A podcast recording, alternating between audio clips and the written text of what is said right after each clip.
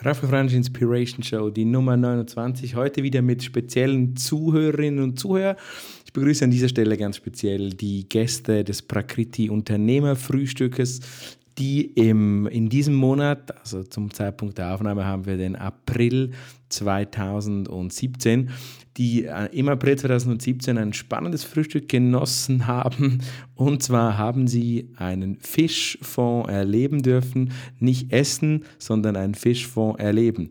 Am Paketi Unternehmerfrühstück war Christoph Baldecker zu Besuch. Christoph Baldecker hat den, den, einen wohl der ersten Fischfonds der Schweiz gegründet, also ein Finanzvehikel-Fischfonds, nicht die Suppe und hat am Parketti Unternehmerfrühstück seine Philosophien aufgezeigt, aber halt eben auch spannende Hintergründe zum Fischmarkt generell gezeigt. Es geht dabei um die ganze Supply Chain vom Fischfutter über die Fischverwertung bis hin wirklich zu Fischreste und Abfallverwertung, was man da alles machen kann, wie die Performance seines Fonds aussieht und sonst ein paar interessante Hintergründe rund um Fische also ein durchaus salz, salzig süßer Tag heute, wie immer live aufgezeichnet, darum auch ein bisschen die Tonschwankungen. Am Schluss noch mit einem kleinen Faraway Speech von Mischa Seeholzer, einem der beiden Inhaber von parakriti.ch, für die ich wie gesagt jeweils Host einmal im Monat dieses äh, wunderbaren Prakriti Unternehmerfrühstücks in Zürich bin, was mich immer wieder sehr, sehr freut und auch äh, danke an meine normalen Abonnenten und Zuhörerinnen dieses Podcasts, dass auch du heute wieder zu dieser quasi Special Edition eingeschaltet hast. Und dann wünsche ich dir viel Spaß dabei mit dem Fischfonds und freue mich natürlich auch über fischiges Feedback auf den üblichen Kanälen oder via Mail an mi.raphaelfrangi.ch. Bis die Tage, ciao, ciao. Hello Guys! Hier kommt der Podcast von Raphael Frangi. Deine Extraportion Inspiration für den Alltag. Raphael gibt dir einen ehrlichen und direkten Einblick in die Themen Marketing, Coaching, Inspiration und Digital Transformation. Viel Spaß!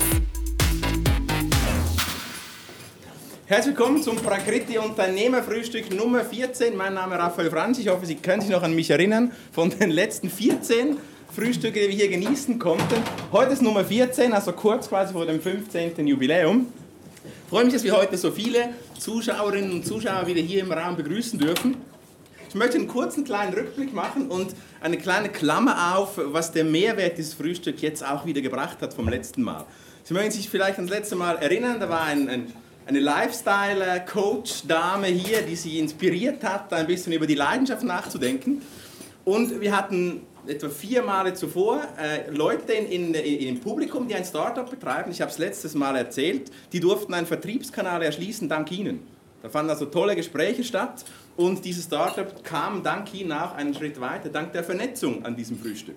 Jetzt beim letzten Mal mit diesem Lifestyle-Coach und dieser Dame ist Ähnliches passiert. Die Dame freut sich über volle Auftragsbücher dank Ihnen. Da scheinen einige von Ihnen jetzt äh, die Lifestyle, also nicht den Lifestyle, die Leidenschaft entdeckt zu haben und diese Leidenschaft auch jetzt ausleben dürfen. Sie lässt also Danke sagen, Frau Altmann, die letztes Mal hier war, dass Sie jetzt auch Coaching-Kunden entstanden sind aus dieser Inspiration. Es ist nicht das Ziel, dass wir hier ein lustiger Tutti Anibis Marktplatz werden, natürlich, von diesem Frühstück. Aber wenn es dann trotzdem passt und zur Vernetzung kommt, dann freuen wir uns alle und ist das durchaus ein Mehrwert von dieser Veranstaltung. Ich komme dann gleich zu dem, was wir heute erleben werden. Wenn Sie sich noch an das vorletzte Mal erinnern, das war vor Weihnachten oder kurz nach Weihnachten, da war Jean-Christophe Costanier hier, der CEO von Avatarion. Er hat Sie mitgenommen auf eine Reise von Robotics, von AI Sie können sich erinnern, da war das Thema, wie geht es weiter mit äh, selbstsprechenden Robotern, mit künstlicher Intelligenz, braucht es den Menschen noch in Zukunft oder nicht? Auch dort sind spannende Themen passiert. Wir hatten Jean-Christophe hier kurz darauf.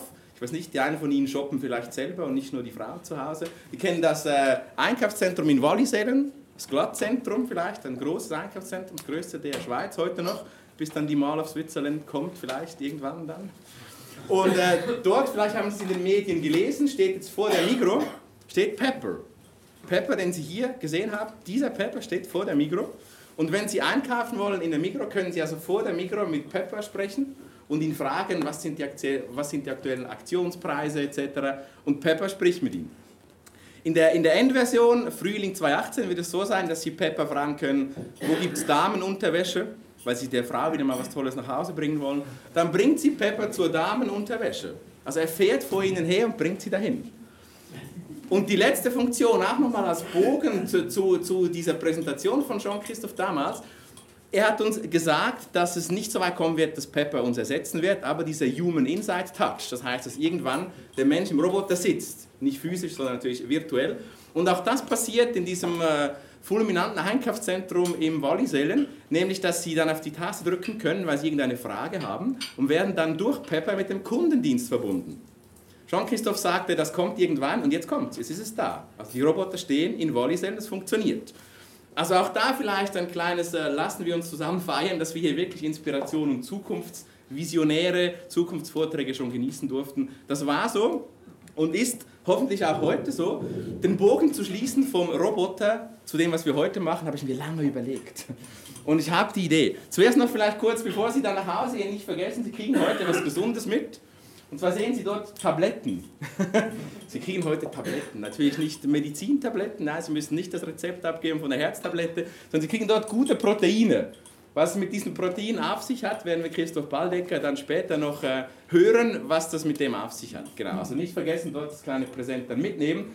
Plus haben wir irgendwo ein Gefäß dann noch am Schluss, wo Sie, wenn Sie sich für mehr interessieren, was Sie gleich hören werden, dann noch Ihre Visitenkarte gerne deponieren dürfen für weitere Informationen zu dem, was Sie hören werden. Nun, zur Brücke vom lustigen Plastikroboter im Glattzentrum im schönen Wallisellen zu dem, was wir heute hören. Stellen Sie sich vor, wenn, Sie jetzt, wenn dieser Roboter in der nächsten Phase wirklich auch fährt und Sie irgendwo hin begleitet, dann könnten Sie zum Beispiel dem Roboter dann sagen, was esse ich heute zu Abend? Der Roboter sagt Ihnen vielleicht Rindsfilet oder, was sagt er vielleicht? Vielleicht sagt er, heute gibt es mal Fisch. Ja, ist ein bisschen billig, aber es funktioniert.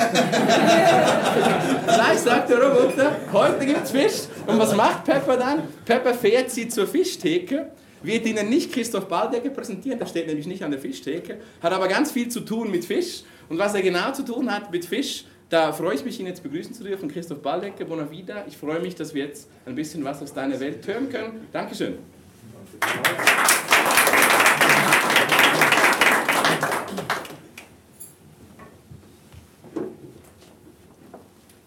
Okay. Ich begrüße Sie zu meinem Kurzvortrag über das Zeitalter der Fische. Ich werde nicht auf jeden Slide äh, lange eingehen können, weil mir die Zeit fehlt aber bei den wichtigsten äh, werde ich in die Details reingehen.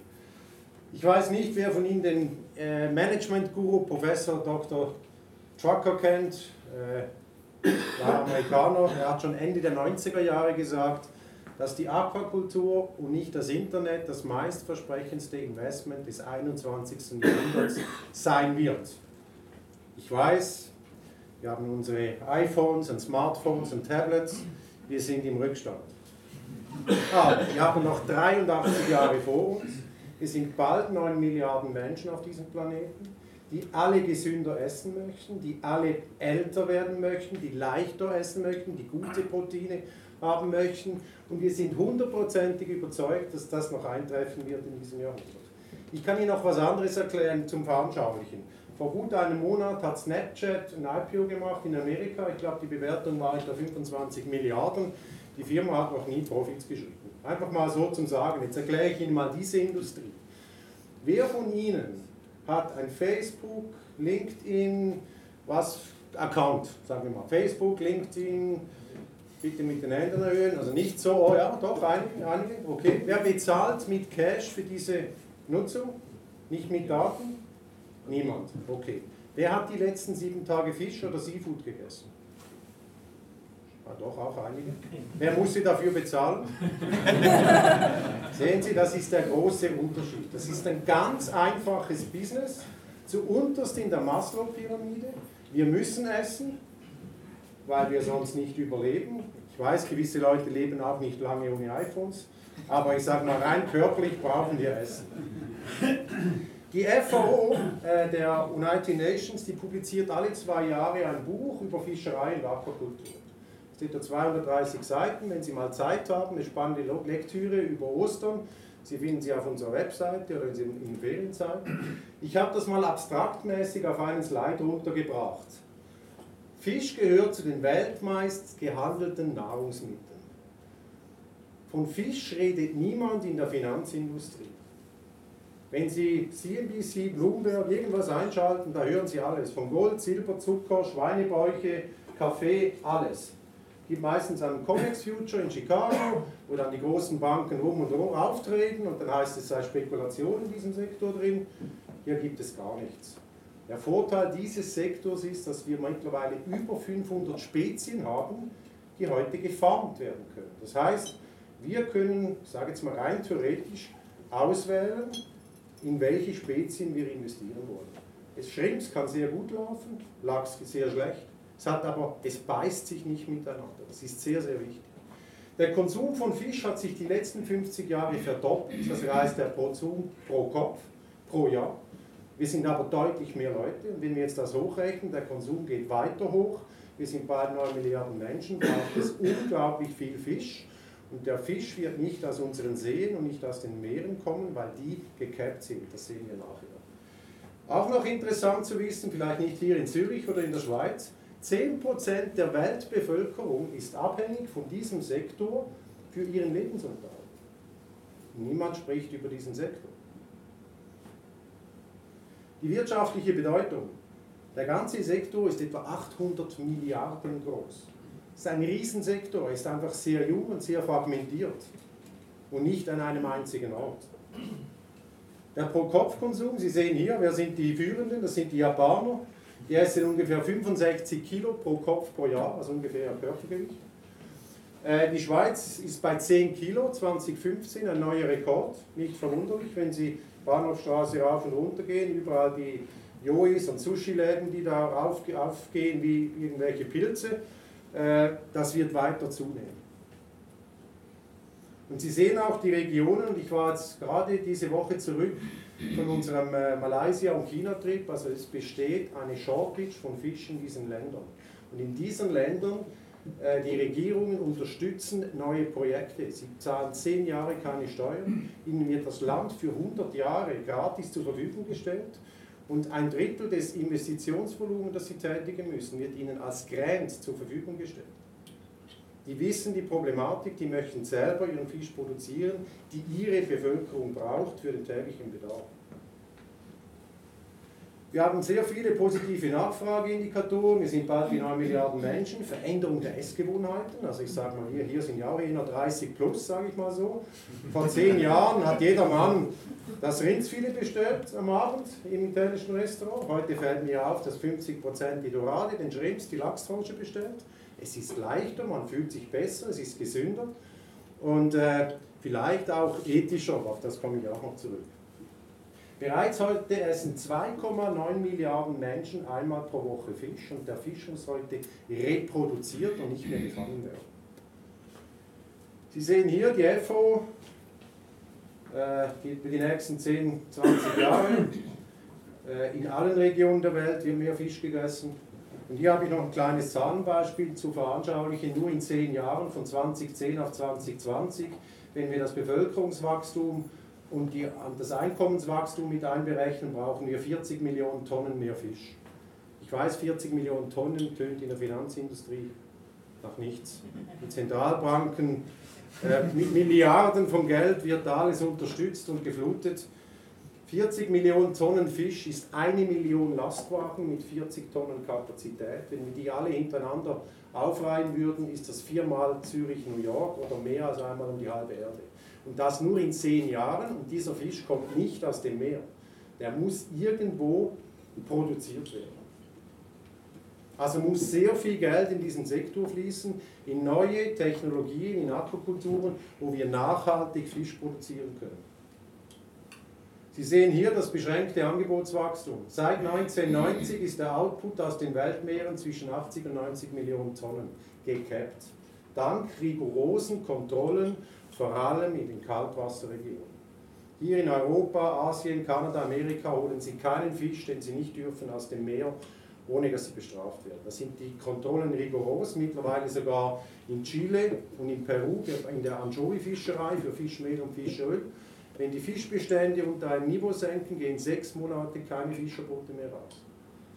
Wo wir noch Probleme haben, sind gewisse Orte in Afrika, gewisse Teile in Asien, wo wir noch korrupte Regierungen haben, wo das leider noch nicht funktioniert.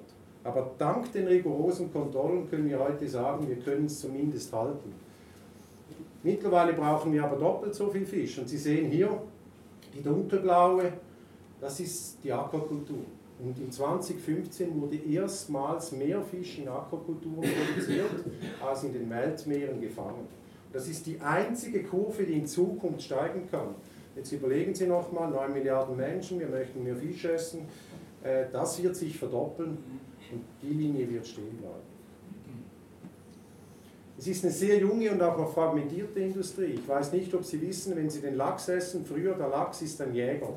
Wie der Barsch, der Egli, den Sie vielleicht kennen, die Forelle, das sind Hunter, das sind Proteinfresser. Früher gab es viel Kritik von den NGOs, wir müssen die Weltmeere leerfischen, um die Aquakulturen zu befüttern. Das war so, der, der Salmon hatte 100% Fischmehl und Fischöl in seinem Futter weil aber die Preise derart gestiegen sind die letzten Jahre, ist mittlerweile der Lachs 80% Vegetarier und 20% ist auf Fischmehl und Öl. Und vielleicht haben Sie es gelesen, Evonik und DSM investieren 200 Millionen in Asien. Sie wollen den Lachs hundertprozentig Vegetarier machen. Also das sind natürlich schon richtige Tendenzen, das ist R&D, da geht sehr viel. Ich sage immer bei uns im Appenzellerland, eine gute Kuh vor 20 Jahren hat 20 Liter Milch gebracht, heute bringt sie doppelt so viel. Bessere Muttertiere, bessere äh, Input-Output, bessere Fütterungsrezepturen, das wird in diesem Sektor auch passieren. Dieser Sektor ist einfach noch sehr jung. Wir haben gesehen, dass in den letzten zwei, drei Jahren sehr viel smartes Geld sich hier drin positioniert hat. Wenn Sie zum Beispiel lesen Mitsubishi, da denke ich immer zuerst an Autos, obwohl vielleicht nicht die besten Autos, aber mittlerweile ist Mitsubishi einer der größten Lachsproduzenten in Chile. Ähm, Cargill sagt Ihnen vielleicht auch was, ist der größte Agri-Firma in Amerika, privat, nicht an der Börse kotiert. Die haben sich ins Lachsfutter äh, eingekauft. Züli-Gruppe ist übrigens ein Schweizer Geschlecht, sind auch, ist eine Schweizer Familie mit einem großen Ableger in den Philippinen. Die haben sich in die Tilapia-Zucht eingekauft. Regal Springs ist der größte Tilapia-Produzent der Welt, ist übrigens auch ein Schweizer dahinter. Also wir Schweizer haben eine gewisse Affinität zu Fisch. Äh, und andere Firmen, oder zum Beispiel hier ein Family Office, ein, ein, ein europäisches, hat sich Nutreco von der Börse gekauft, 50% mehr bezahlt als der letztbezahlte Preis und einfach verschwunden. Und ich sage immer, das sind meistens die Smarten, vielleicht haben Sie auch gelesen, Michael Bloomberg hat jetzt in eine Fischfarm investiert, Herr Brabeck macht eine eigene Störfarm in der Schweiz, obwohl ich in der Schweiz nie eine Farm äh, aufmachen würde, wenn Sie Geld verdienen möchten, aber als Hobby kann es Spaß machen. Also Sie sehen, es ist eine spannende Story und ich glaube, dass da die großen Institute, Finanzinstitute diesen Sektor noch gar nicht entdeckt haben. Weshalb pusht denn die FO und die Weltbank diesen Sektor? Wir müssen uns bewusst sein, auch die Produktion von Fisch hinterlässt einen Fußabdruck. No doubt. Aber er hinterlässt den klar kleinsten ökologischen Fußabdruck. Ein Punkt ist Feed Conversion Ratio. Ein Rind braucht 8 Kilo Futter für 1 Kilo Fleisch. Der Lachs 1,2 zu 1. Die Regenbogenforelle, die Sie vielleicht auch kennen, oder Steelhead Trout auch genannt, die ist unter 1, die ist 0,75 zu 1 und ist extrem robust. Deshalb sehen Sie auch immer mehr in der Mikro da die geräucherten äh, äh, Forellenfilets. Es ist meistens Regenbogenforelle. Das sind ja die, die bei uns in unseren Gewässern nicht mehr haben möchten, weil es ja kein einheimischer Fisch ist. Ich habe eine eigene Fischpacht im Appenzellerland, einen Fluss, äh, die Urnest, den wir zu siebt gepachtet haben vom Kanton Appenzell-Ausserrhoden. Da dürfen Sie keine Regenbogenforellen einsetzen, weil die die einheimischen Bachforellen verdrängen, weil sie viel robuster sind. Deshalb, wenn Sie eine fangen irgendwo in einem Gewässer, weil es gibt sie immer noch, dann müssen Sie sie rausnehmen, auch wenn sie zu klein sind, weil wir sie nicht mehr haben möchten. Also der Bund möchte sie nicht mehr haben. Das zweite ist, der, der Fisch nimmt uns eigentlich kein Wasser weg, sondern er schwimmt im Wasser. Eine Kuh braucht über 100 Liter Frischwasser jeden Tag. Drinking Water oder Maintenance. Und auch die CO2-Bilanz ist viel besser. Ich sage, heute müssen wir unsere Steuerbilanzen zeigen. Vielleicht müssen Sie in Zukunft auch Ihre CO2-Bilanz offenlegen. Die Migro mit der Cumulus kann das bereits ausrechnen per Ende Jahr aufgrund ihrer Einkäufe. Und wenn Sie halt dann mehr Fisch auf Ihrem Zettel haben und und äh, mehr Wind, äh, weniger Wind, dann kriegen Sie vielleicht eine tiefere Rechnung Ende Jahr und sonst kommt noch eine CO2-Steuer. Also ich glaube, dass das die nächste Steuer sein wird. Also in Kanada haben es gewisse Provinzen schon eingeführt, dass es wird eine CO2-Steuer kommen und dann ist Essen auch ein Thema. Äh, zu unserer Firma selber, die Bonafide. Wir sind auch ein Startup gewesen vor äh, gut sechs, sieben Jahren. Wir sind mittlerweile sechs Personen. Wir haben Access zu ganz vielen Spezialisten auch in diesem Bereich. Also ich selber habe da in Wädenswil unten noch die Ausbildung gemacht, um eine Aquakultur in der Schweiz betreiben zu dürfen. Ich würde es nicht machen, aus den Gründen, die ich schon erwähnt habe. Aber es ist wichtig als Know-how, weil wir gehen eben vor Ort. Das heißt, das ist eigentlich nicht meine äh, Arbeitsklamotte. Also ich habe lieber eigentlich nasse Stiefel und dreckige Hände. Wir gehen nach Tasmanien, wir fahren nach Chile, nach den Philippinen, wir gehen nach China, wir schauen uns Projekte vor Ort an, Firmen vor Ort, wir fahren aufs Meer, wir gehen durch die Processing Plants durch, wir möchten es verstehen, die Gegebenheiten vor Ort, weil es eben auch sehr, sehr unterschiedlich ist. Wir waren jetzt gerade letzte Woche in Malaysia, da haben wir unseren Aquaculture Engineer mitgenommen. Da geht es um den Ausbau einer Farm für die malaysische Regierung. Und so können wir eigentlich Access haben zu den wirklich gezielten Fachspezialisten. Und natürlich bauen wir äh, weiter aus. Wir haben eine ganz einfache Geschäftsstrategie, wir machen nur Fisch und Seafood und nichts anderes. Und wir suchen auch immer, versuchen auch immer etwas anders zu sein. Eben, wir sitzen nicht zu Hause in unseren Büros vor Bildschirmen und analysieren irgendwelche Daten, sondern wir sind Field Players, wir sind gerne draußen.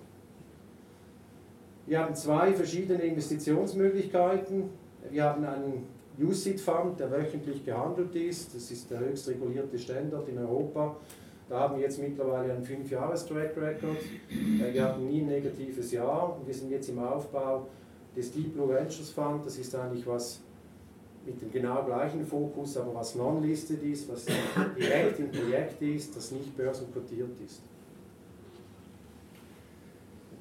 Wir haben ein Best-in-Class Global Portfolio von Fish and Seafood Assets. Also in all diesen Ländern, die Sie hier sehen, haben wir irgendwo Exposure.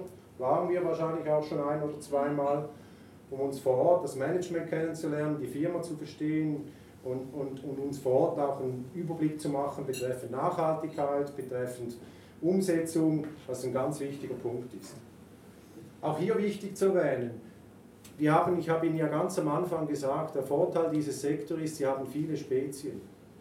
Wichtig ist auch noch die geografische Diversifikation. Weil Sie können Lachs zum Beispiel, was das meist fortgeschritten ist, sage ich mal technologisch, haben Sie vor allem in Norwegen. Norwegen macht ungefähr 1,2 Millionen Tonnen Lachs, das ist 50 Prozent des globalen Supplies.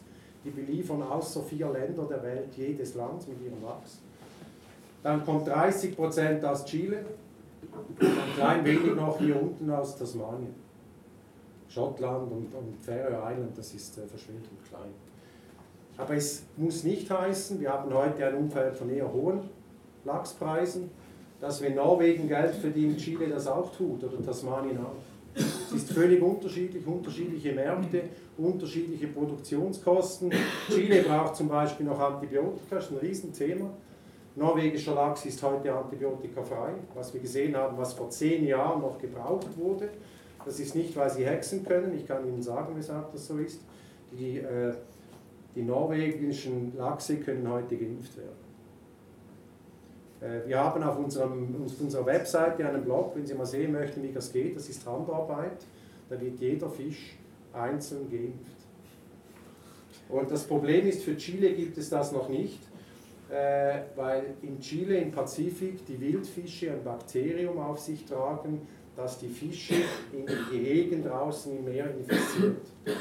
Und deshalb muss Chile das einmal mit Antibiotika noch behandeln, aber ich bin überzeugt, in zwei, drei Jahren ist das auch vom Tisch. Und äh, da heißt, sie haben, andere, sie haben auch andere Absatzmärkte. Es kann sein, dass sie hier oben Party feiern, sehr viel Geld verdienen mit Lachs, hier unten sie aber Geld verlieren.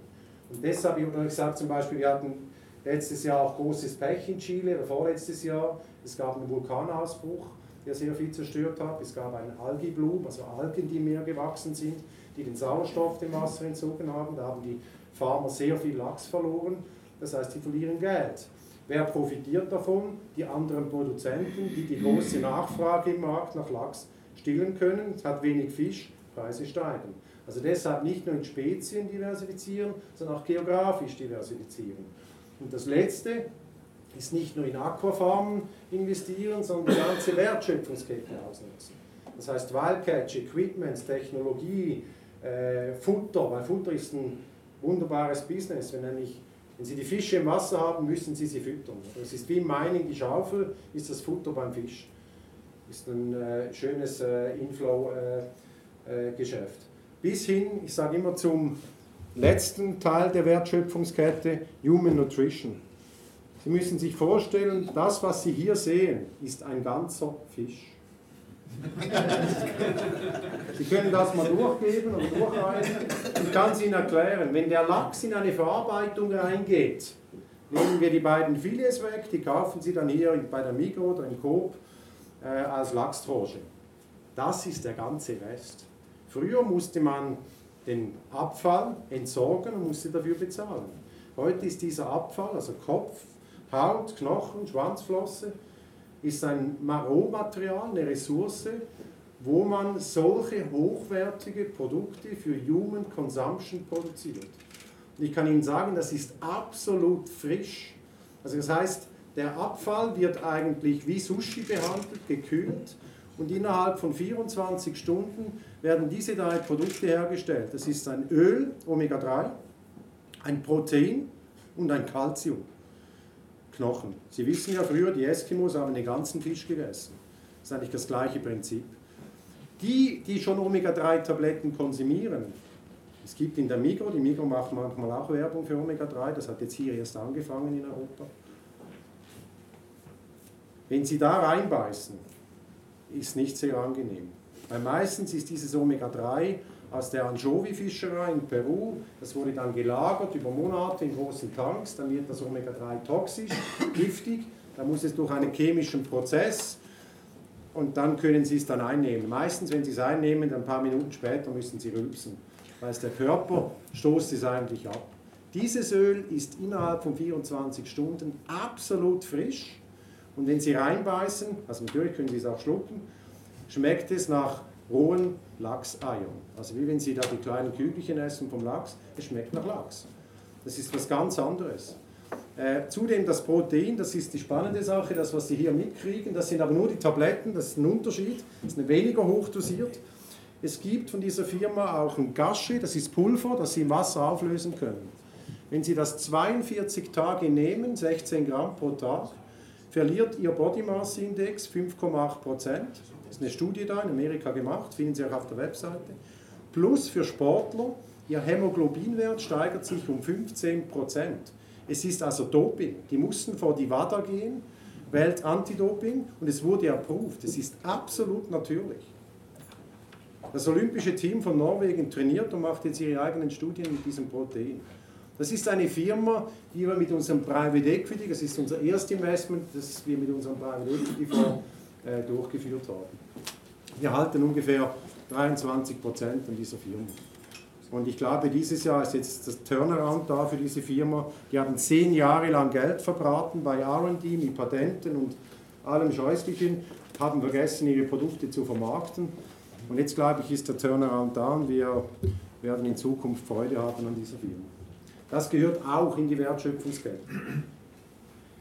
Ich möchte nicht äh, äh, auf unseren Investitionsprozess eingehen. Äh, ich möchte sagen, dass wir nachhaltig denken und handeln. Das ist uns ein ganz wichtiger Punkt. Wir investieren nicht in Firmen, die irgendwelche Delfine, Wale abschlachten in Japan. Das ist nicht ethisch. Wir haben einen nachhaltigen Ansatz. Wir investieren in Firmen, die MSC, ASC, Friends of Sea Produkte investieren, die die soziale Aspekte anschauen, auch Welfare, Gesundheit, Schutz und einen ökologischen Fußabdruck, äh, kleinen ökologischen Fußabdruck hinterlassen. Das war unser Track Record der letzten fünf Jahre. Wir hatten nie ein negatives Jahr. Wir haben letztes Jahr wieder fast 18% verdient für unsere Investoren, netto nach Fees. Wir haben diese Woche einen Award gewonnen, den ersten in unserer Geschichte, den Investors Choice Award äh, für unsere Leistung letztes Jahr. Das sei anscheinend der Oscar der, der Fund Award, da kenne ich mich nicht aus, aber hat uns natürlich sehr stolz gemacht.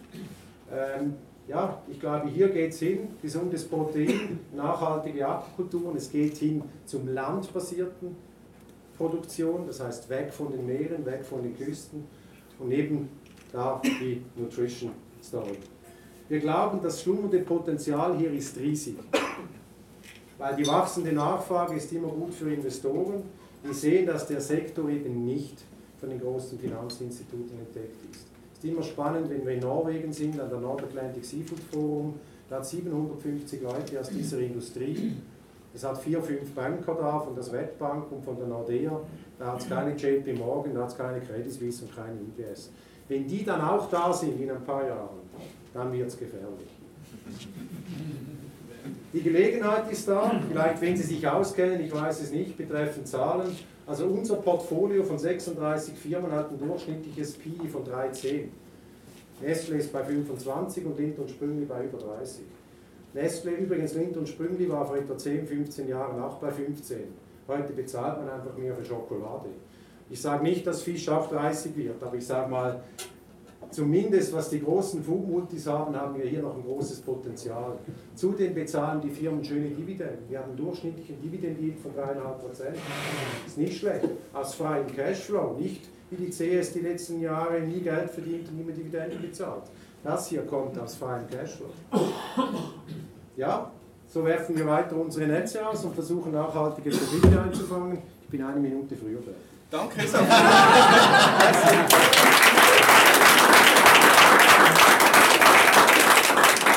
Würden wir hier, Sie haben ja das Format des Talks gelobt. Die letzten paar Mal hatten wir immer dieses Interviewformat, heute diese Präsentation wieder einmal. Ich habe Fragen dabei, vielleicht haben Sie aber die besseren. Also ich würde jetzt hier die, die, die, Fragen, die Fragerunde eröffnen und Sie fragen, gibt es aktuelle Fragen an Christoph zu dem, was Sie jetzt gehört haben? Dann dürfen Sie die gerne stellen. Ich habe eine Frage. Äh, das ist alles wunderbar, oder? Das wäre ja toll, wenn man das umsetzen könnte, wenn die Menschen dabei wären. Ich war vor 30 Jahren in Kroatien mit meinen Eltern und dann ging ich vor zwei Jahren mit meiner Familie auf das gleiche Ort und habe meinem Freund versprochen, das wunderschönste Meer ever. Da war kein einziger Fisch.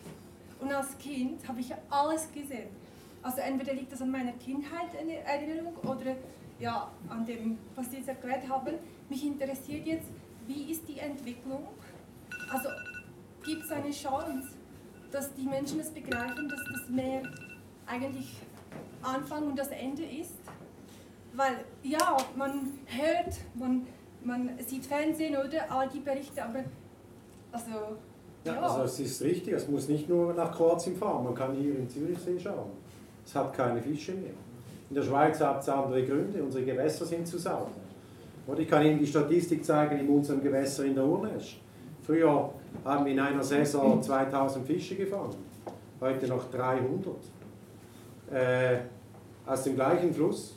Aber früher haben halt die Metzger noch die Abfälle in den Fluss runtergelagert und die großen Forellen waren immer da bei meinem beim Rohr, als die Ware reinkam. Das ist heute vorbei.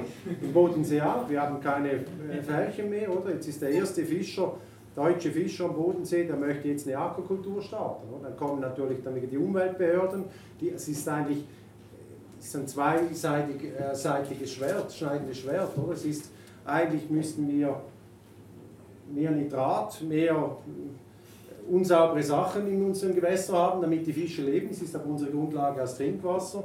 Deshalb sage ich, die Zukunft ist land-based, also das sind sogenannte Recirculation Systems, wo sie in Industriegebieten machen können, geschlossen. Das heißt, sie kriegen keine Krankheiten von außen rein, es kommen auch keine von innen nach draußen, die Fische können ihn nicht abhauen, sie können alles kontrollieren. Das Wasser wird mit Biofiltern gereinigt, das heißt, 95% des Wassers ist Recirculation, Sie brauchen nur 5% Frischwasserzufuhr. Sie können alles kontrollieren, Sie haben die Daten des Wassers auf Ihrem Smartphone, äh, Oxygengehalt, Nitratgehalt, Fütterung, alles läuft automatisch. Das ist die Zukunft, aber es braucht Investitionen, das ist nicht billig.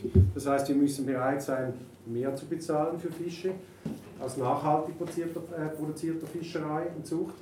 Schlussendlich sage ich immer, wir als Konsumenten sind die Entscheidenden. Wenn Sie mehr bereit sind, mehr auszugeben für einen besser produzierten Fisch, tun sie es, weil das bringt Druck auf die, die es nicht tun. Christoph, kann ich hier vielleicht die Frage noch ein bisschen journalistisch abrunden und dich fragen heißt also als Fonds, ihr könnt nichts tun, die Meere werden leer, die Seen werden leer, wir müssen einfach aufs Land gehen und die Fische dort züchten. Ja, weil Muss man das so sagen? Ja, weil im Meer, oder wir sehen ja auch die Problematik in Norwegen an den Küsten, oder? Der, die Umweltschützer möchten die Farmen weghaben von den Küsten, weil ich habe auch gesagt, oder? Sie hinterlassen auch einen Fußabdruck, zwar den kleinsten. Äh, jetzt gibt es zwei Möglichkeiten. Sie gehen aufs Land oder sie gehen offshore. Raus aufs offene Meer, wo sich sag mal, die Fäkalien, das Zeug besser verteilt. Äh, dann haben sie wieder höhere Risiken, längere Transportkosten, verteuert ihre Produktion. Oder sie gehen aufs Land. Die Frage ist, macht es Sinn, mit dem Fisch aufs Land zu gehen? Das ist die andere Frage. Aber dahin wird es wahrscheinlich gehen. Es gibt neue Technologien von Marine Harvest, das sind so schwimmende Eier im Meer, äh, wo sie alles unten absaugen können und dann sogar die Fäkalien, das Nitrat brauchen können nachher als Dünger für die äh, Pflanzen- und Gemüseindustrie. Also da kommt viel auf uns zu in der Zukunft. Das ist das alte Handwerk der Fischerei und wie man es früher gemacht hat, das ist vorbei. Okay, gut. Weitere Fragen? Zuerst hinten. Daniel, du hast noch... beantwortet. Die Frage wäre gewesen, warum weg vom Wasser hin aufs Land? Aber das haben Sie dann gerade... Dankeschön. Die nächste Frage, bitte. Ja, äh, ich habe eine Frage zur Qualität. Erreicht man mit Aquakultur die gleiche Qualität im Fleisch als mit war ja früher, das war ja früher äh, nicht der Fall? Das ist eine super Frage. Wenn Sie in China sind, die China trauen ihren Aquakulturen nicht, die kaufen nur Wildfang. Also die sind bereit, viel mehr auszugeben für Wildfangfisch als aus Fische aus Aquakulturen, weil sie nicht trauen, was denen gefüttert wird, verabreicht wird an Treatments oder Chemicals oder Antibiotika. Ich sage hier, ich, also ich sage mal Wildfisch gegen Aquakulturfisch. Oder ich sage immer, wenn Sie einen Fisch kaufen, der zehn Jahre in den Weltmeeren umgeschwommen ist, Plastik, Schwermetall, ist dann die Frage, welcher ist gesünder. Äh, es ist, das ist auch wieder eine, ich sage mal, man kann es, beim Lachs spezifisch sieht man es an den Fettstreifen. Oder? Ich sage mal, ein wilder Lachs braucht 10 Kilo Fleisch für ein Kilo äh, Fleisch. Also der ist nicht nachhaltig. Der muss kämpfen, der, der ist unterwegs, der muss sich anstrengen, der muss kämpfen um Futter und ist immer in Bewegung. Der in der Aquakultur, deshalb haben sie auch die schönen weißen Fettstreifen und deshalb gibt es nur den beim Japaner zum Rohessen, weil der halt viel saftiger ist, fettiger ist als der Wilde, der eigentlich keine Fettstreifen hat. Oder? Dann kommt es noch darauf an, sind Sie an einem Ort, wo es sehr viele Gezeiten hat, wo sich der Fisch mehr bewegen muss, oder wo Sie wenig Gezeiten haben, wo wenig schwimmen muss, dann ist er noch fettiger.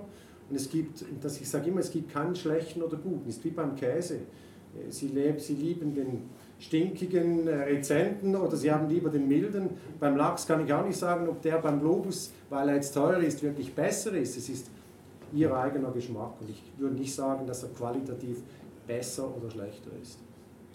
Danke, Christoph. Weitere Fragen? Ja, Daniel? Gerne. Sie haben gesagt, dass die großen Investmentbanken den Sektor nicht verfolgen und äh, ich habe so ein bisschen rausgehört, Sie sind da sogar ganz froh drüber.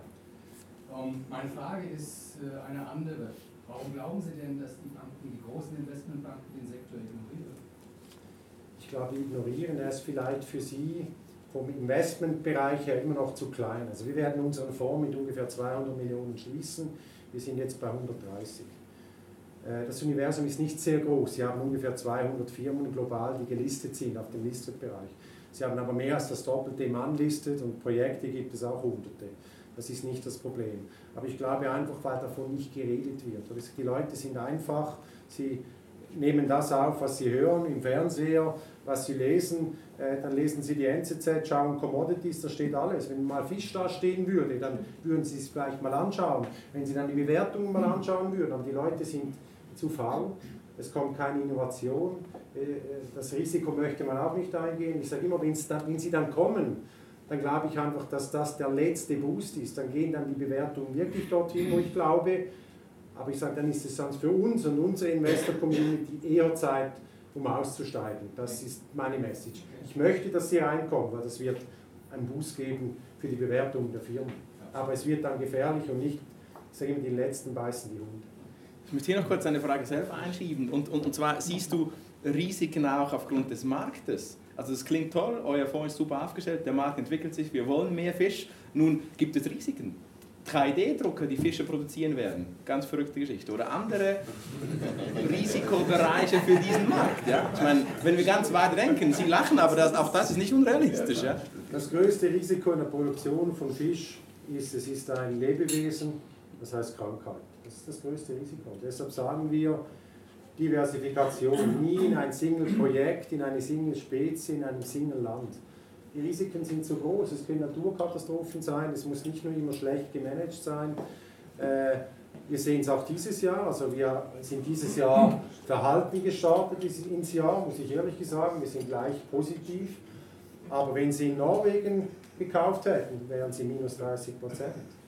Also die norwegischen Salmon-Producer haben eins an die Fritte gekriegt Anfang dieses Jahr, weil der Markt äh, ein Supply Grow erwartet, das heißt tiefere Lachspreise. Ich sage immer, wenn es alle erwarten, wird es wahrscheinlich anders kommen. Äh, aber bei uns im Fonds merkt man das eigentlich nicht. Und, und ich glaube, deshalb Key ist Diversifikation. Risiken gibt es überall, wo Sie investieren, wo Sie, wo Sie was machen. Es hängt an Leuten, an Management, an, an vielen Faktoren. Wenn wir kurz bei den Risiken bleiben, ich komme gleich zu der Frage, dann, dann seid ihr im Austausch oder wie seht ihr gegenüber WWF, Greenpeace und all denen, wenn man ja Aquakulturen zum Beispiel googelt, dann findet man dort durchaus äh, kritische, da gibt es den, den Raubfisch, der dann ausbricht aus den Aquakulturen, die natürliche, schon minimierte Bestand weiter reduziert, weil er die anderen wildlebenden Fische frisst etc. Und, und Bakterien, Krankheiten, die so exchanged werden zwischen Aquakulturen und Naturbestand, siehst du dort Probleme? Das ich bin eigentlich immer vorsichtig mit solchen Berichten. Also ich war eigentlich sehr happy, immer vor Weihnachten kommt Ihr Kassensturz mit dem Lachsreport. Auch dieses Jahr war es wieder der Fall. Also letztes Jahr, Entschuldigung. Und, und über Aquakulturen, und es war eigentlich ein sehr guter Bericht. Ich dachte schon, am nächsten Tag rufen mich wieder alle an, aber es war ein sehr positiver Bericht, wo wirklich, wo Sie gesehen haben, wir brauchen das, weil wir einfach mehr Fisch brauchen. Ich sage immer, wenn wir alles wieder sehr ökologisch und nachhaltig machen müssten, müssten wir halt anstatt auf 9 Milliarden auf 2,5 Milliarden Menschen reduzieren. Das geht nicht, das wollen wir auch nicht, das hätte auch keinen Preis. Äh, ich sage, man kann es, kam letzte Woche im Tagesanzeiger, Gemüse, Pestizide, Salat, Apfel, ich glaube Avocado ist jetzt eine Frucht, die man gar nicht mehr essen sollte, obwohl sie ja obergesund ist. Ich sage, man kann alles, jede Medaille hat zwei Seiten. Und ich sage, entscheidend ist, Sie können sich Sie können bewusst sein, wenn Sie zertifizierten Fisch kaufen, ist deutlich besser, als wenn Sie nicht zertifizierten Fisch kaufen. Es heißt noch nicht, dass alles richtig ist, aber was wir sehen, die Tendenz, also ich war in Singapur letzte Woche in zwei Restaurants, Sie glauben nicht, da wird jeder Fisch, der angeboten wird auf der Karte, wird garantiert, dass er aus einer nachhaltigen Wildfischerei äh, kommt oder nachhaltig zertifizierter Fisch aus einer Aquakultur. Das sind Trends. Das sind wir. Der Kunde möchte safen, guten Food, wo er weiß, woher das er kommt, wie er produziert wurde. Und das steuern wir als Produzenten. Das ist die Message, die ich geben kann. Aber der Trend des Sektors geht in die richtige Richtung. Aber es ist noch nicht alles da, wo wir sein müssen. Ganz klar. Danke, Christoph. Weitere Frage gerne? Zwei Fragen. Diesen 200 gelisteten Gesellschaften, was ist da die Gesamtkapitalisierung äh, ungefähr 170 Milliarden. 170 Milliarden. Ja.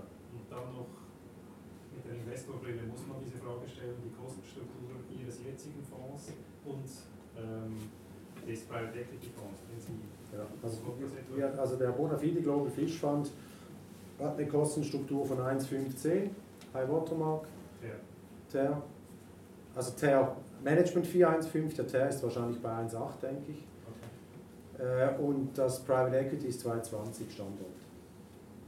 Wir erwarten aber in Private Equity 18% netto pro Jahr für die Investoren. Also das sind dann es gibt immer die zwei Arten von Investoren, aber es ist eine berechtigte Frage. Wir waren bei einer Versicherung in Deutschland, die schauen nur auf Kosten.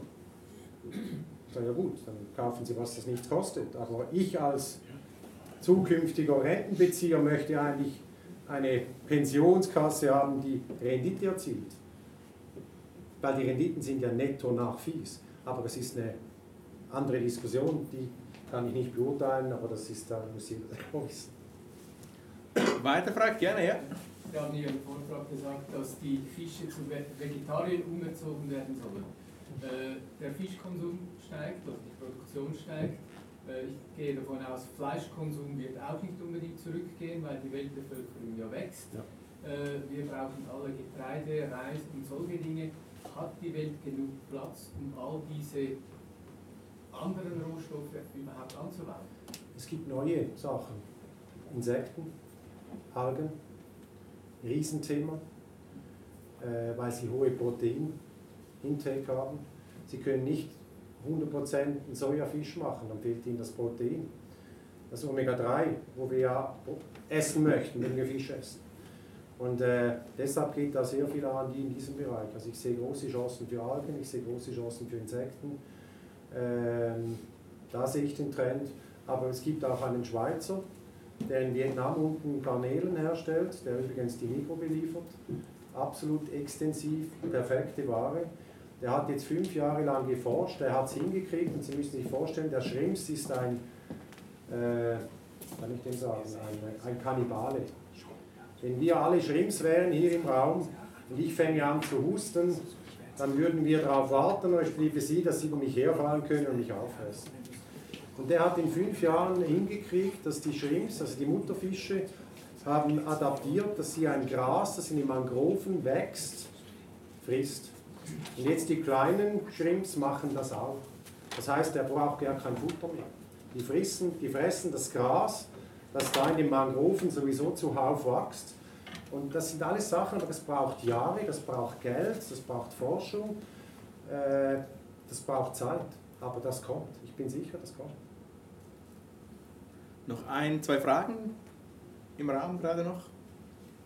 Was ist ja. die durchschnittliche äh, Zeit, wenn man so off, also onshore geht, sage ich jetzt mal, ab dem Land produziert, mhm. äh, bis der erste Ertrag ab Fisch, äh, also, also ab Greenfield? Ja, ich meine bis Sie, also sagen Projekt, also ich sage in der Schweiz brauchen Sie wahrscheinlich drei Jahre für die Bewilligungen, wegen Wasser und regulatorische Sachen oder fünf Jahre. Nein, ich sage mal, wenn Sie alles haben und einfach starten könnten, oder? Ich sage mal, die Anlage ist ja relativ, ich würde mal sagen, in sechs bis neun Monaten wäre die gebaut. Äh, nachher brauchen Sie ungefähr den ersten Zyklus. Ich kann jetzt sagen, nach, nach drei Jahren kriegen Sie die ersten Cashflows zurück Spannend wird es dann eben, wenn Sie dann die Module ausbauen können. Ich sage mal, wenn Sie jetzt mit 500 oder 1500 Tonnen anfangen, dann haben Sie eben noch Höhe. Die Investitionskosten sind hoch für die Menge Fisch, die Sie machen. Und interessant wird es dann, wenn Sie von 1500 auf 4.500 oder 6.000 aufgehen können. Dann ist es dann ein riesen Cash-In, weil die Returns aus solchen Aquakulturen, die sind unglaublich hoch. Aber Break-Even so nach drei, fünf Jahren? Ja. Also ich würde sagen, nach sieben Jahren haben Sie alles Geld zurück. Spätestens. Weitere Frage noch? Ansonsten, wenn wir gerade beim Geld und der Investition sind, lassen Sie uns den Hut wechseln und vielleicht der Mischa Seeholzer kurz nach vorne nehmen. Ja, also Weil Sie wie es Ihnen geht, ich werde heute Sushi essen zum Lunch, dürfen Sie auch. vielleicht mal kurz den Wechsel eines in, einer investierten Person und diese Optik, Mischa, bitte, dass du noch ein paar also Worte sagen kannst. Ich möchte mich zuerst mal bei Christoph ganz herzlich bedanken ich kann wirklich sagen, wir beobachten Christoph jetzt seit fünf, sechs Jahren. Du hast gesagt, ihr habt sieben Jahre, seid ihr jetzt unterwegs. Wir haben vor etwa vier Jahren oder fünf Jahren dasselbe probiert, was wir hier mal probiert haben. Äh, wir haben Leute eingeladen, wir haben wirklich viele Einladungen. Es kamen vier Leute, waren interessiert an dem Thema überhaupt.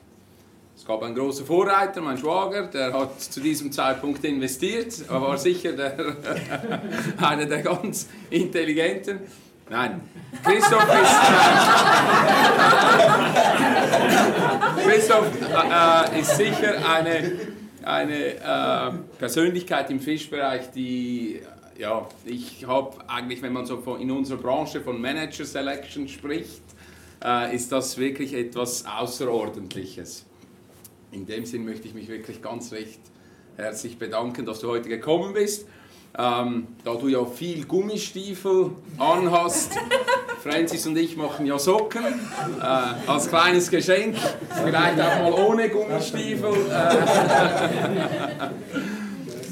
Dazu haben wir ja gesagt, bitte für alle hat hier eine Büchse mit Protein. Äh, wer es interessiert, Christoph ist sicher noch etwas länger hier. Wer noch Fragen hat, auch zu dem Produkt, kann die auch persönlich ihm noch stellen. Wer interessiert ist am Produkt, wir haben hier eine kleine Schüssel, da kann man die Visitenkarte reingeben. Sie haben einen sehr interessanten Newsletter, der kommt auf monatlicher Basis, äh, wo auch immer wieder enorm interessante Themen über das äh, Produkt Fisch drin sind. Zusätzlich für die, die auch mal investieren möchten, haben wir noch einen Zeichnungsschein hier.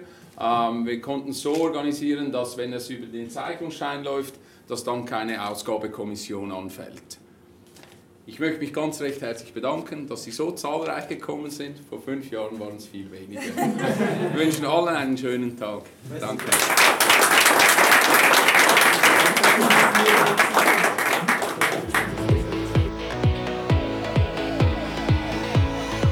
Danke, dass du ein Teil von Raphael Frangis Podcast warst.